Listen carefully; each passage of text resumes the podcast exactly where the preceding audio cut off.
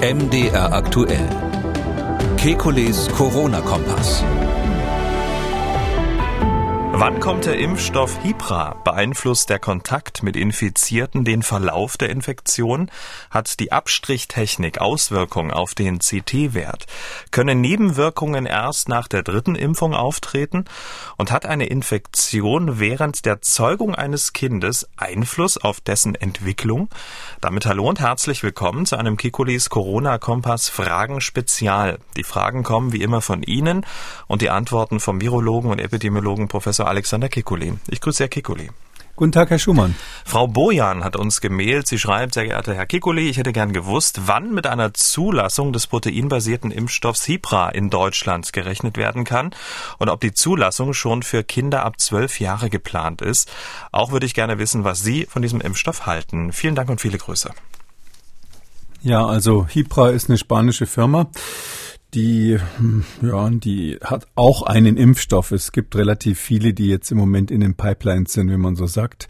Ähm, der Hipra-Impfstoff ist wahrscheinlich in Deutschland deshalb bekannt geworden, weil die gerade Ende März ähm, die dieses Rolling Review begonnen haben. Also die Europäische Arzneimittelagentur verfolgt ja Zulassungen, während die Studien noch laufen, äh, wenn es besonders wichtige Sachen sind und dann kriegen die quasi die Daten immer parallel geliefert und das nennt man Rolling Review, also dass quasi im Prozess schon kontrolliert wird, ob die Daten brauchbar sind und dem Hersteller dann mitgeteilt wird, was er vielleicht anders machen soll.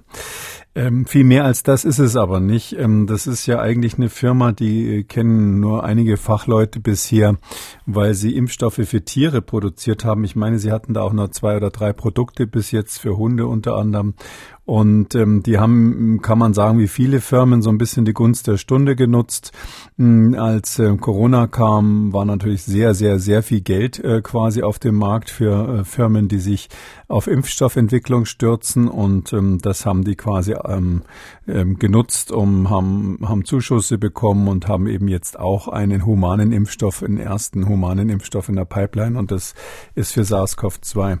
Der Impfstoff ist deshalb ganz interessant, weil die das ist ein Protein, eben sind zwei Proteine gemischt bei denen und zwar gegen Alpha und Beta haben die das gemacht. Also nicht wie alle anderen, so mehr oder minder gegen den ursprünglichen Wuhan-Typ, sondern weil die eben sehr spät eingestiegen sind, haben die gleich Alpha- und Beta-Proteine genommen. Das ist deshalb interessant.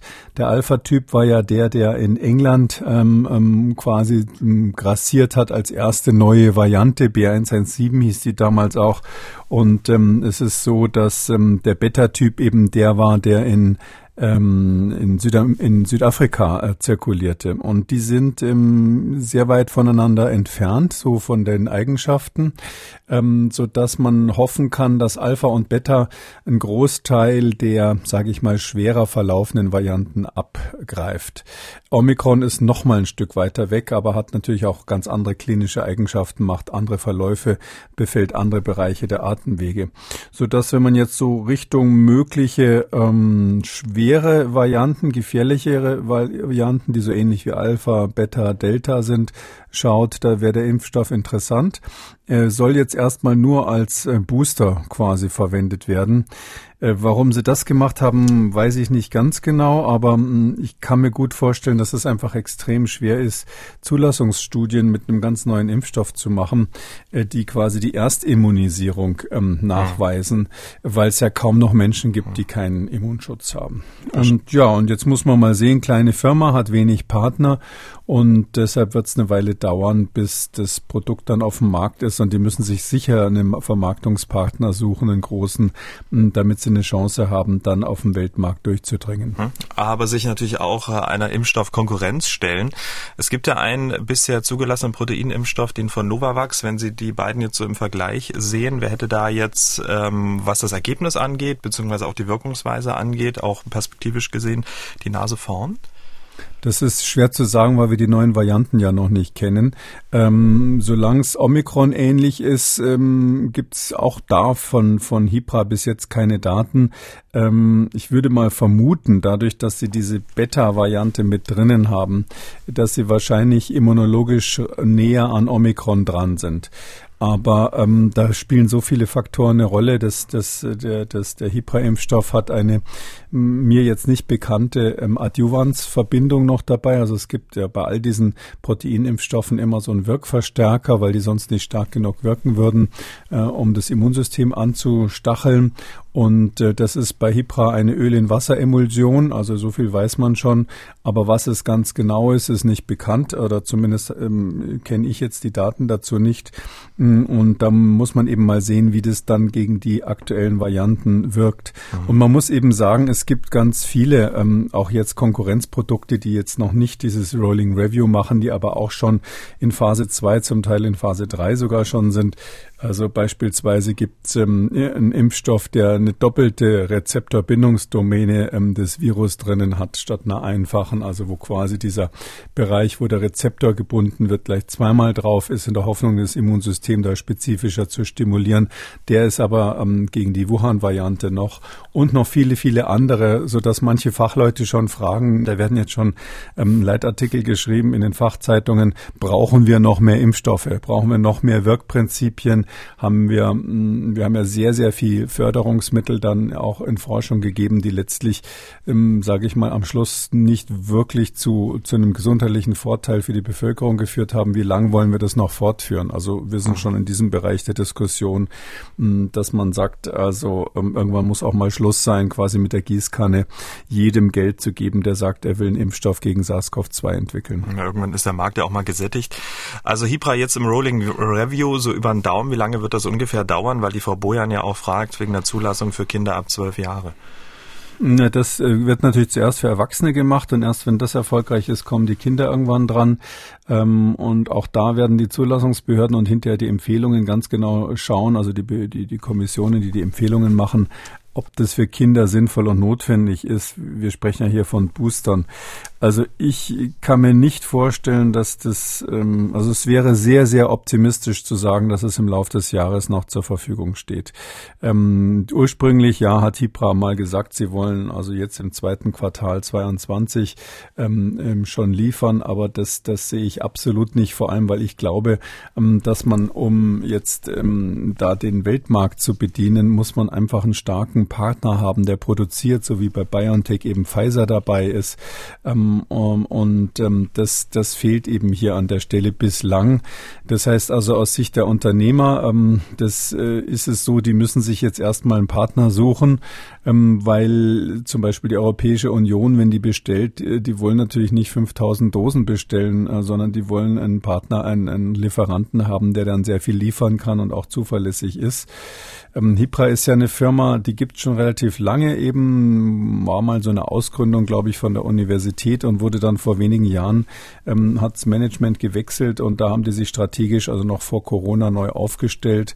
Ähm, und ähm, diese ähm, Neuaufstellung, die bedeutet natürlich nicht zugleich, dass man dann alle Beziehungen hat und schon geschweige denn Beziehungen hat zu den Leuten, die jetzt ähm, äh, menschliche Impfstoffe herstellen. Das ist nochmal sozusagen eine andere Szene als die Leute, die sich auf Tierimpfstoffe spezialisiert haben. Also sobald äh, Hipra dann äh, durch ist und zugelassen ist, äh, erfahren Sie es natürlich hier im Corona-Kompass. Ähm, hat der Lockdown Kinder anfälliger für Infektionen gemacht oder nehmen durch den Klimawandel Erkrankungen durch Zecken zu? Das sind nur zwei weitere Themen, die wir bisher im neuen Podcast mit Professor Kekulé besprochen haben. An dieser Stelle der Hinweis, abonnieren Sie auch Kekulés Gesundheitskompass überall, wo es Podcasts gibt. Und wenn Sie selbst mal ähm, eine Gesundheitsfrage neben Corona haben, haben, dann schreiben Sie uns an gesundheitskompass.mdraktuell.de. Fahren wir fort mit äh, Corona-Fragen hier im Corona-Kompass. Wir haben eine anonyme Mail bekommen. Ähm, der Verfasser schreibt, sehr geehrter Herr Kikuli, wir sind eine kleine Familie und inzwischen alle infiziert. Mein Mann hat mich trotz versuchter Isolation im Haushalt angesteckt und ich habe dann unseren Sohn angesteckt. Jetzt kommt's, macht es Sinn, in unserer Wohnung trotzdem noch etwas auf Abstand zu gehen und in bestimmten Situationen zum Beispiel Maske zu tragen, wenn man Beschwerden hat. Ist am Anfang der Erkrankung der Körper von einem weiteren Viruseinfluss nicht mehr tangiert oder verstärkt sich dieser, ähm, die Viruslast und beeinflusst den Verlauf der Erkrankung? Ich meine, damit wird man schneller gesund, wenn man sich von anderen Erkrankten in der Hausgemeinschaft distanziert. Wissend, dass Nähe auch heilend ist und stellt sich dennoch diese Frage, auf die ich keine für mich verständliche Antwort gefunden habe. Viele Grüße. Da kann man sich so richtig bildlich vorstellen, wie sich da einer nach dem anderen angesteckt hat und erst versucht wurde, irgendwie den Papa zu isolieren und dann hat es nicht geklappt. Ja, das passiert nicht nur in kleinen Familien, sondern auch in großen Familien, dass da hm, gerade die Omikron-Welle wirklich durchgeht. Hm, ich kenne jetzt persönlich keinen Fall, wo wirklich Isolierung im Haushalt bei der Omikron-Welle dazu geführt hätte, dass man weitere Infektionen ver äh, verhindert hätte. Das ist äh, einfach äh, halt im Alltag nicht möglich, ohne dass man vielleicht zwei Doppelhaushälften bewohnt oder ähnliches. Ähm, ja, die grundsätzliche Frage ist ja, wenn jemand ähm, sich angesteckt hat und zum Beispiel langsam auf dem Weg der Genesung ist und jetzt kommt bisschen zeitversetzt ein anderes Familienmitglied, das scheidet viele Viren natürlich jetzt akut wieder aus, ist, ist stark krank, ähm, kann man dadurch seinen eigenen Heil Heilungsverlauf sozusagen verzögern, indem man nochmal Viren abbekommt, wo man eigentlich gerade auf dem Weg der Besserung wäre. Ähm, die Antwort ist grundsätzlich nein. Also es ist so, dass es äh, bei, bei Virusinfektionen vielleicht ein bisschen anders als bei bakteriellen Infektionen so ist, ähm, dass ein immunologisch gesunder eigentlich so ein bisschen nach dem Schema F dieses Virus abwehrt. Also da gibt es bestimmte Phasen der Virusabwehr, die wir auch immer mal wieder besprochen haben. So dieser erste Schritt der ähm, angeborenen Immunität, wo Interferon eine große Rolle spielt oder Interferone eine Rolle spielen, ähm, Substanzen, wo die Zellen sich gegenseitig signalisieren signalisieren, Achtung, da ist jetzt ein Virus da. Und die schalten dann um auf den sogenannten antiviralen Status, wie man das früher mal genannt hat. Heutzutage ist das Bild etwas differenzierter, aber die sind sozusagen dann vorbereitet. Ähm, und etwas später kommt es ja dann auch zur Bildung von antiviralen Zellen, also von zytotoxischen Zellen und andere weiße Blutzellen, die dann ähm, verhindern können, dass, äh, dass äh, das Virus sich aus infizierten Zellen der Schleimhaut zum Beispiel weiter verbreitet. Ähm, und es kommt natürlich dann auch zur Bildung von Antikörpern, die äh, Viren einfangen können, wenn sie neu auftreten.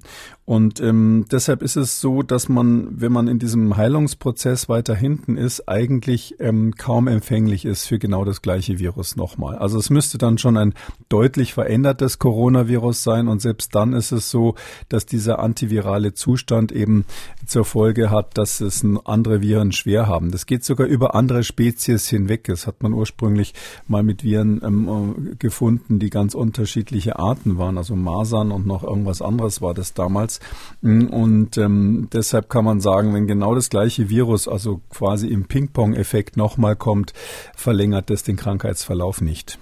Frau Heidel hat angerufen. Sie ist selbst Ärztin, führt regelmäßig Abstriche für PCR-Tests durch und ähm, sie fragt sich mit Blick auf die Testzentren, ob und wie die Technik beim Abstrich und der CT-Wert zusammenhängen.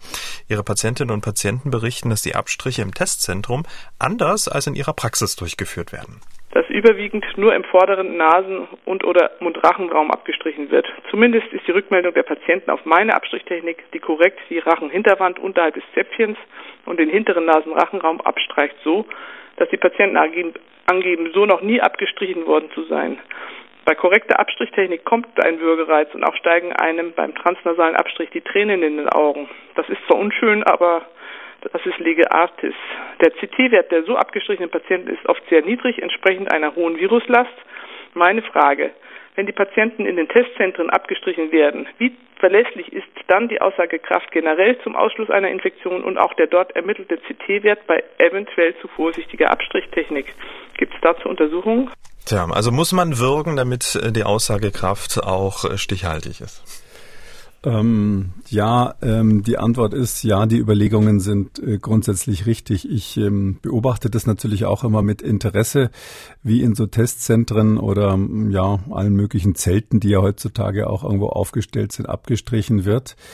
Ähm, manchmal nehme ich dann, wenn ich muss ja muss ja auch selber sehr oft getestet werden, dann nehme ich dann manchmal demjenigen, der das machen will, ähm, der, den Tupfer aus der Hand und sage, ich bin Arzt, ich mache das selber und ähm, sehe dann mit Erstaunen, wie, wie sehe dann das Erstaunen sozusagen in meinem Gegenüber, wenn die sehen, wie das äh, jemand unter Umständen selbst macht, ähm, weil sie selber viel viel vorsichtiger sind vorsichtig, vielleicht auch schlampig, vielleicht auch schlecht ausge ausgebildet. Also das habe ich schon sehr, sehr oft erlebt, dass da nur einfach so zack, zack irgendwas gemacht wird. Und ja, da ist die Wahrscheinlichkeit falsch negativer Abstriche natürlich deutlich höher. Ähm, es ist ja grundsätzlich so, dass jeder das ein bisschen anders macht. Es ist sowieso sogar nach Virustyp unterschiedlich, also nach Variante unterschiedlich, ob man jetzt eher fündig wird in der Nase oder weiter hinten im Rachen. Bei Omikron ist es auf jeden Fall äh, nach den aktuellen Daten zumindest besser, über den Mund quasi den Abstrich zu machen. Und da muss man natürlich weiter hinten rein, aus dem praktischen Grund, weil vorne im Mund sind ja die Speicheldrüsen, da wird mehr gespült. Auch beim Essen und Trinken wird es ständig quasi die Viruslast reduziert. Die Zellen da in der vorderen Mundschleimhaut, die produzieren auch längst nicht so viel Virus wie hinten im Rachen, sodass das völlig richtig ist, was die Anruferin gesagt hat. Da gibt es bestimmte Techniken, wenn man es durch die Nase Nase macht, muss man eigentlich an die Rachenhinterwand ähm, ähm, äh, hinein. Und ähm, wenn man es äh, durch den Mund macht, sollte man eigentlich auch irgendwie hinten in den Rachen kommen, zumindest hinter das Zäpfchen. Ähm, und ähm, ja, das ist ja eine, es ist ein Uraltstreit, ob man jetzt daraus diese diese Viruslast irgendwie ableiten kann. Ähm, viele erinnern sich noch an die berüchtigte Studie ähm, von der Charité, wo mal gesagt wurde, ähm, wir haben jetzt alle möglichen Abstriche aus verschiedensten Zentren mit verschiedenen Methoden untersucht, von, von verschiedenen Leuten abgenommen, haben wir verglichen und äh, daraus geschlossen, dass Kinder genauso infektiös, wahrscheinlich genauso infektiös sind wie Erwachsene. Ähm, das war ja damals das Riesenthema, ob man das so machen kann oder nicht. Und ähm, ja, also so, so gute Labore schreiben heutzutage in ihren Befund sogar was rein. Ich habe mir wegen dieser Frage das mal aus einem Befund, den ich tatsächlich äh, selber mal bekommen habe, ähm, ähm, habe ich mal gesehen, CT-Werte variieren in ihrer Abhängigkeit von der Abstrichqualität und Testdetails. Also das heißt also, die sind ähm, abhängig ähm, davon, wie die Qualität des Abstrichs und auch des Tests ist. Diese Werte lassen keine genaue Aussage über die Infektion, Infektiosität oder tatsächliche SARS-CoV-2-Viruslast zu. So, solche, solche Hinweise stehen manchmal ähm, im, äh, beim Labor ähm, mit drauf. Und das finde ich eigentlich richtig, weil, weil eben, wenn man nicht genau weiß, wie der Abstrich genommen ist, kann man nicht unmittelbar auf die Viruslast schließen. Und ähm, ja, wenn die Technik schlampig ist, hat man viele falsch negative. Das, das ist aber einfach ein Phänomen, mit dem müssen wir leben. Hm. Und ähm, die Frage war ja, gibt es dazu Untersuchungen? Das Problem ist, wenn man jetzt eine saubere wissenschaftliche Untersuchung macht, dann macht es natürlich jeder richtig. Ja, also äh, da, es gibt Untersuchungen, die eben in der Tat den verglichen haben Rachen mit Nase und mit dem besagten Ergebnis, dass hm. bei Omikron Rachen besser ist.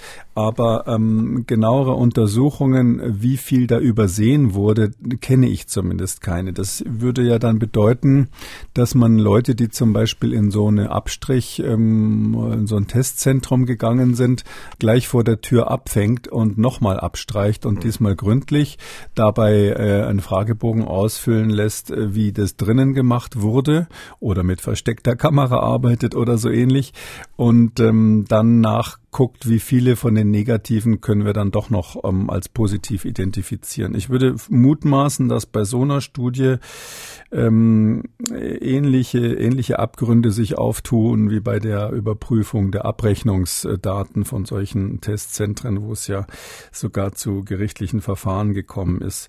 Also das ist einfach so, ähm, das ist ein Massenprodukt, ähm, das muss schnell gehen. Ähm, das, ich kann es auch irgendwo verstehen, sehen, dass jemand, der jetzt nicht als Arzt quasi mit der entsprechenden Autorität dem Patienten äh, gegenübertritt, Hemmungen hat, irgendwie so lange im Rachen rumzupopeln, bis irgendwie das am Tupfer ist, was er haben will. Weil letztlich müsste man ja dann auch relativ oft äh, dem Probanden sagen, okay, wenn du jetzt den Mund nicht richtig aufmachst, kann ich dir leider keinen Abstrich machen. Auf Wiedersehen.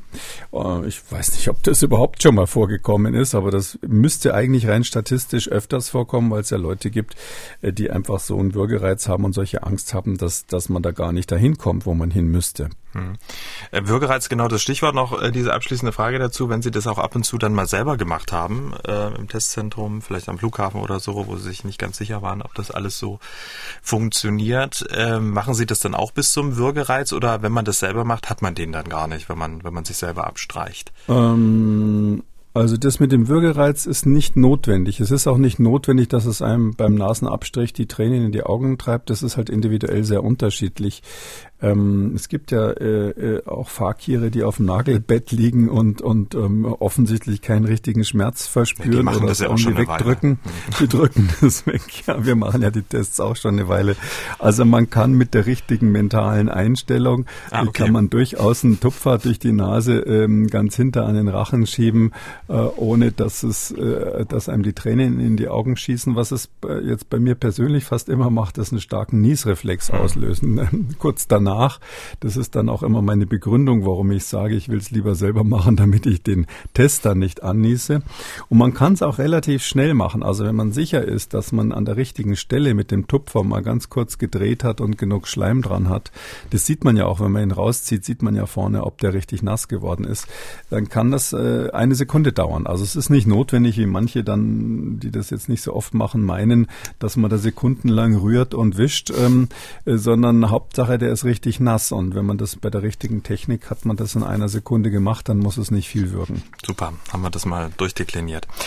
Nicole hat uns gemailt. Sie schreibt, ich habe von drei Bekannten gehört, dass sie die ersten zwei Corona-Impfungen, in dem Fall mit BioNTech, gut vertragen haben. Nach der dritten hatten sie allerdings Nebenwirkungen. Fieber, Schüttelfrost, Gliederschmerzen, Lymphknotenschwellung. Gibt es hierzu eine Erklärung, wie und warum diese Reaktion erst nach der dritten Impfung Impfung auftreten und davor nicht. Viele Grüße. Die wichtigste Erklärung ist, dass einfach jeder individuell anders reagiert. Ähm, es gibt Menschen, die bei der ersten Impfung die stärksten Nebenwirkungen haben und bei der zweiten und dritten gar nichts mehr.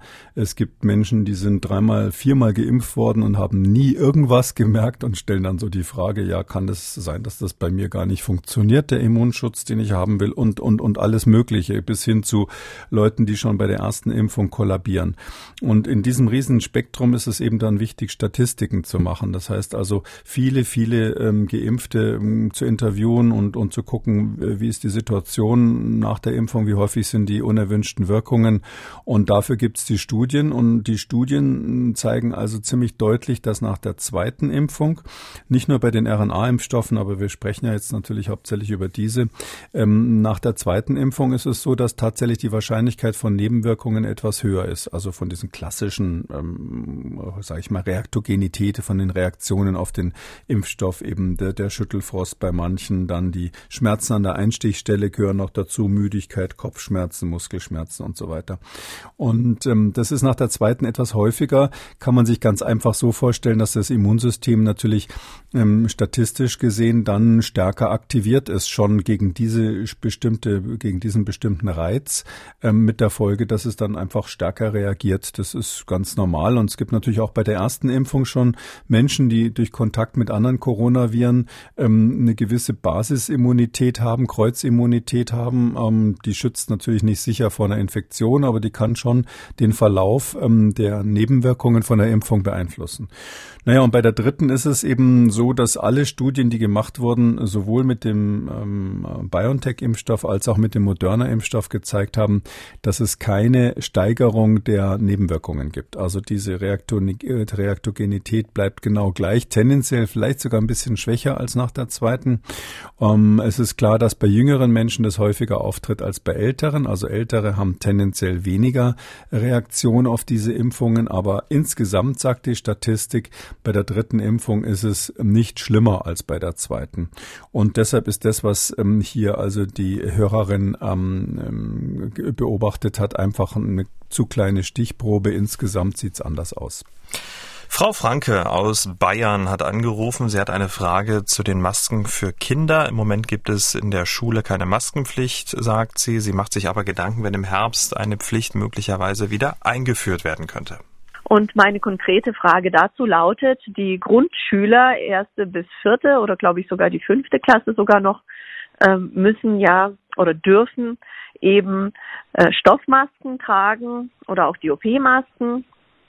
Und da hätte ich gerne nochmal die Meinung von Herrn Dr. Kekule dazu gehört, ob diese Stoffmasken tatsächlich ähm, einen Sinn ergeben. Ähm, wir hatten einen konkreten Fall, dass eben eine ähm, Omikron-Welle durch die erste Klasse meiner Tochter ging und ähm, innerhalb einer Woche war die gesamte Klasse erstmal durch. Ähm, da haben scheinbar die Stoffmasken, die die Kinder tragen, keinen Schutz gebracht. Ähm, da wäre jetzt eben meine Frage, ob das für den Herbst tatsächlich viel Sinn macht, wenn die Kinder eben bis zu ähm, acht Stunden mit den Stoffmasken äh, sitzen. Tja, also ähm, ja, das ist so, dass einige Bundesländer die Stoffmasken in der Grundschule zulassen als Alternative zur OP-Maske. In, inzwischen sind sie ja großenteils ganz abgeschafft oder ich weiß gar nicht, ob es irgendwo im Bundesgebiet noch Maskenpflicht jetzt in der Grundschule gibt. Aber ähm, ja, also die Stoffmasken haben ja so eine, ähm, sag ich mal, interessante Historie. Am Anfang war es ja so, dass jede Art von Masken verpönt war. Ähm, dann war es so, ähm, dass es keine Masken gab und deshalb einige Fachleute gesagt haben, zu denen gehörte ich ja damals auch, äh, Stoffmasken sind besser als nix. Man soll sich selber welche nähen, bevor man gar keine hat. Mm, dann kam der Nachschub an Masken in großem Stil. Zuerst nur die normalen OP-Masken, dann gab es auch sehr viel FFP zur Verfügung. Und heute schwimmen wir ja quasi in diesen mm, professionellen Masken, also diesen medizinischen Masken, wie das dann immer heißt. Ich glaube ganz ehrlich gesagt, obwohl ich einer der ersten war, die mm, quasi diese Stoffmasken seinerzeit aus gutem Grund propagiert hat, meine ich, heutzutage haben die keinen Platz mehr. Einfach weil ähm, der Unterschied von Maske zu Maske zu groß ist. Wir haben das ja wahrscheinlich in den ersten Folgen des Podcasts rauf und runter diskutiert. Da gibt's ja wirklich Leute, die nähen sich da Masken zusammen, die sind so perfekt, dass die auch hervorragend sitzen und dass die gute Filterwirkung haben. Und andere haben halt irgendwas, um der Regel Genüge zu tun, vielleicht aus einem ganz dünnen Material. Und ähm, das geht eben nicht. Also da ist zumindest bei den OP-Masken sind mehrere Vorteile. Also einer ist, man wirft wirft die irgendwann weg. Das heißt also, die wird ja irgendwann so lapprig, dass man die nicht mehr haben will. Die kosten ja heutzutage auch nichts mehr und deshalb kann man die dann häufiger wechseln. Das ist ein wichtiger Vorteil. Ein anderer ist, dass die durchschnittlich natürlich gut sitzen, weil einfach im Mittel das, was so ein Hersteller ähm, sich mal ausgedacht hat, besser funktioniert als jede Einzelerfindung irgendwelcher Eltern. Ähm, und ähm, dann ist es eben so, dass man selbst bei den OP-Masken gibt es ja viele Untersuchungen zu. Eine, die, die ganz interessant ist, ist ja im letzten Dezember ähm, von Max-Planck-Institut in Göttingen gemacht worden und, und viel diskutiert worden. Die haben wirklich mal sehr, sehr gründlich die, diese Wirkungen nochmal untersucht.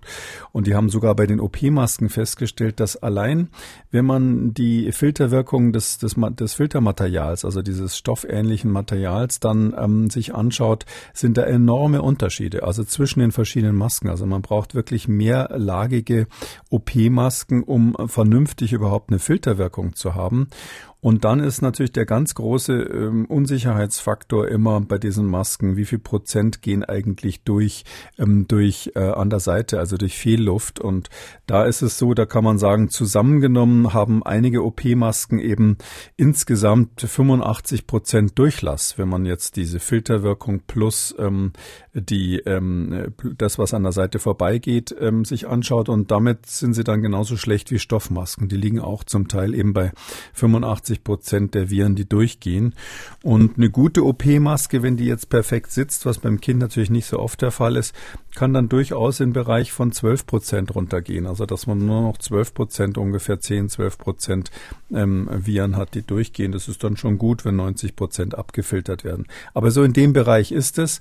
Und deshalb sage ich eigentlich, um das zu standardisieren, um zumindest so eine Vereinheitlichung irgendwie zu haben und die häufigeren Wechsel der Masken irgendwie zum ähm, anzuregen, wäre es sinnvoll, die Stoffmasken wegzulassen und die Schüler sollen OP-Masken äh, tragen und da keinen Schönheitswettbewerb draus machen.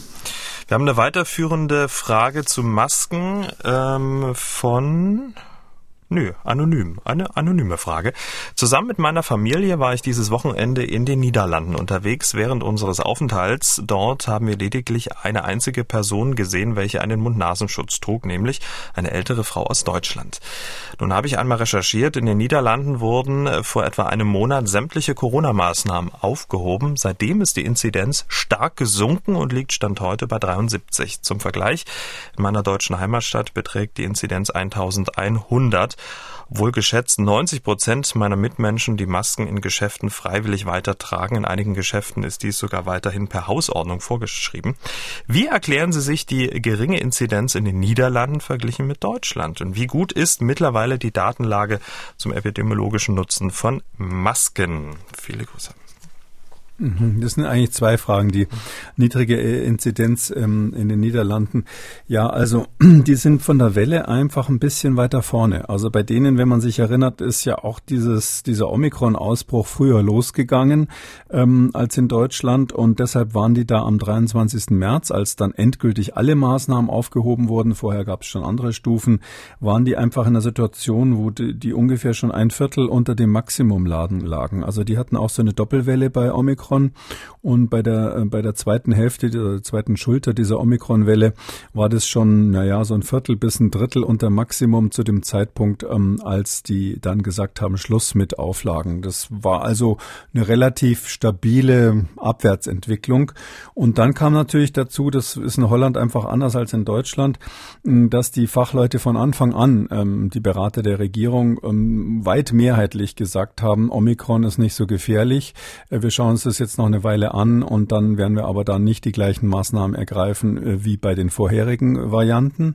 Ähm, in Deutschland war es ja so, dass also zumindest die Regierungsberater unisono geschrien haben, auch das Robert Koch Institut, Lockdowns äh, vor Weihnachten und so weiter. Jetzt kommt also eine wahnsinnig gefährliche Variante. Man erinnert sich an diese Dinge und es hat einfach länger gedauert, bis bei uns dann sozusagen der Groschen gefallen ist, dass man gegen Omikron andere Maßnahmen braucht. Und deshalb haben die Holländer da vielleicht in dem Moment, als dieser Punkt erreicht war, sofort gesagt, zack, jetzt ist Schluss.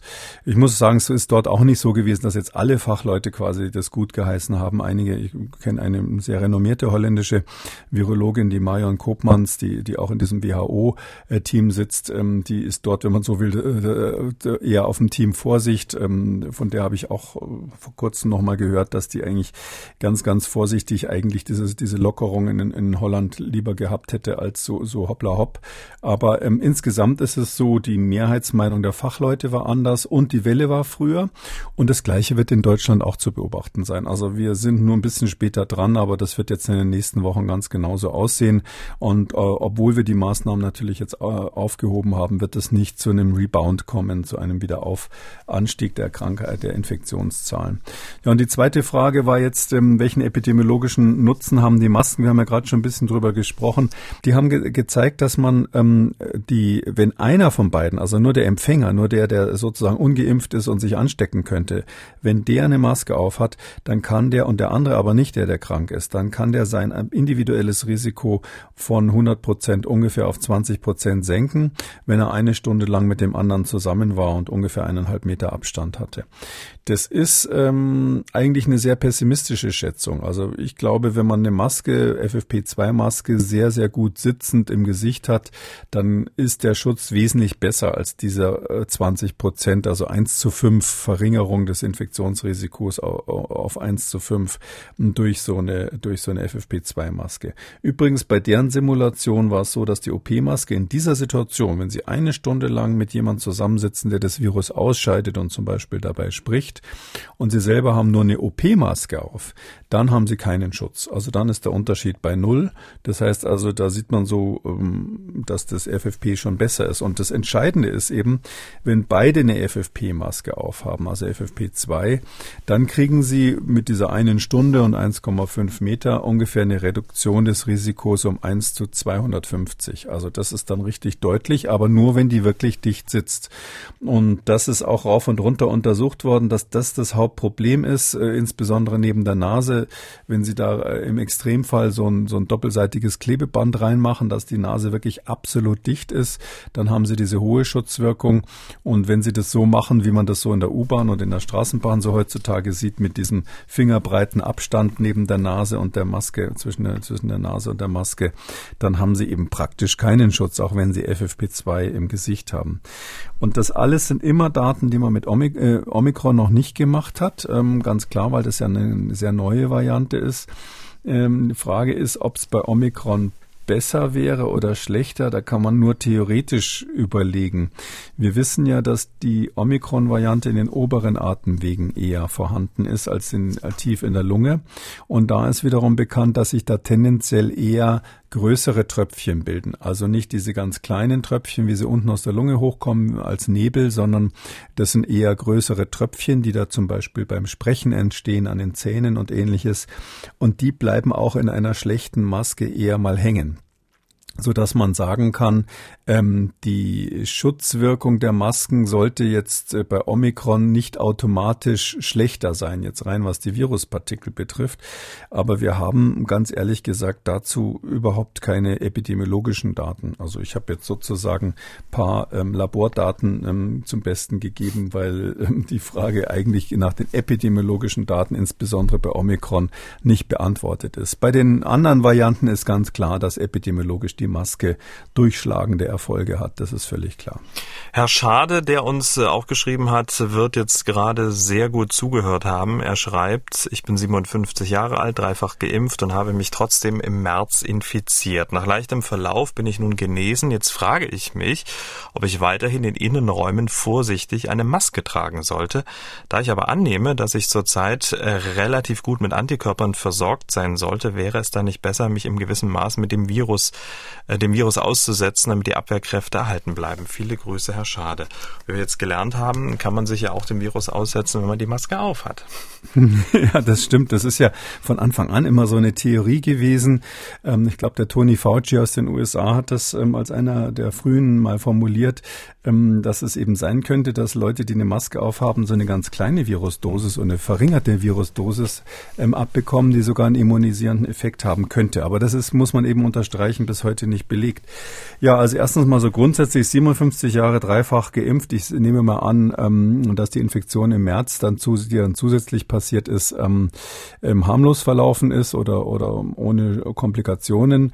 Ähm, da muss man immer dran erinnern, jeder, der jetzt aktuell mit Omikron ähm, die, das, das Virus kennengelernt hat, ähm, der darf jetzt nicht denken, oh, ist ja alles nicht so schlimm. Dieses Corona, vor dem alle gewarnt haben, ist ja läppisch. Ich äh, habe hab's jetzt hinter mir, ich bin jetzt stark und immun, äh, sondern erstens ist es so, dass das nicht das richtige Ding ist, was man da beobachtet hat. Also die haben jetzt alle nur die wirklich die sehr, sehr Light-Version, sozusagen die XXS-Version bekommen von, von dieser Erkrankung. Und ähm, das ist kein Vergleich zu dem, was die früheren Varianten ausgelöst haben, insbesondere Alpha oder auch dann Delta später. Und es ist so, dass leider eben die, die Immunisierung durch eine durchgemachte Omikron-Infektion alleine ähm, nur sehr wenig Schutz eigentlich gegen Delta-ähnliche oder Alpha-ähnliche Varianten bieten würde, weil die eben immunologisch weit voneinander entfernt sind. Daran muss man erinnern, weil ich kenne viele, die dann so denken, na ja, jetzt habe ich es hinter mir, was wollt ihr alle, ich bin jetzt immun.